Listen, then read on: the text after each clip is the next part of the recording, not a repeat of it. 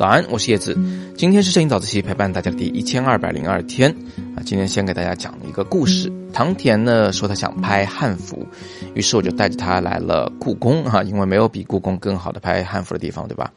同时同行的还有我的妻子李杜宇。路过这里的时候呢，我并没有发现这个长廊好拍照，但是李杜宇发现了，他说：“你看那边有一个专业的团队在拍好几个汉服的姑娘呢。”我一看确实是，我就说：“那我们就去拷贝他们的创意吧。”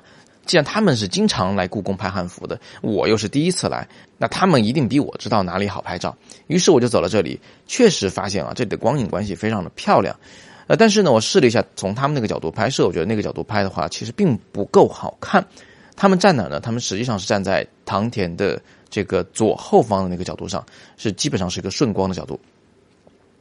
从那个角度看起来呢，虽然能够看到人物的影子投在墙壁上，但是啊，就是人物的这个光基本上是个顺光，他的脸部立体感出不来，他的衣服的这种皱褶关系啊也出不来，因为只有光没有影嘛。你们可以看看现在唐田左臂上的那所有的那个衣服的皱褶多漂亮啊，那个曲线，那其实就是因为有光影关系才强调了它的立体感。所以最后呢，我就决定反其道行之，我站在逆光的这一侧来拍摄。这个光线对人物来说是侧逆光，所以人物的肩膀上会出现一个很漂亮的轮廓光。但是侧逆光对于面部来说呢，并不是一个很好的光源，所以我让唐田把脸呢侧向了左侧。这样一来，阳光对他的脸而言就变成了一个全侧光。而全侧光的坏处呢，它是会强调人物的皮肤的质感，就是皮肤会比较粗糙。但是唐田不怕这个，他的皮肤非常好，呃，所以这里就只剩下了一个侧光的好处，就是带来了一种神秘感，带来了一种情绪，因为它能强调眉间的那一点点的皱起。但这是一个很微妙的表情，对于脸部而言，侧光刚刚好能够强调它。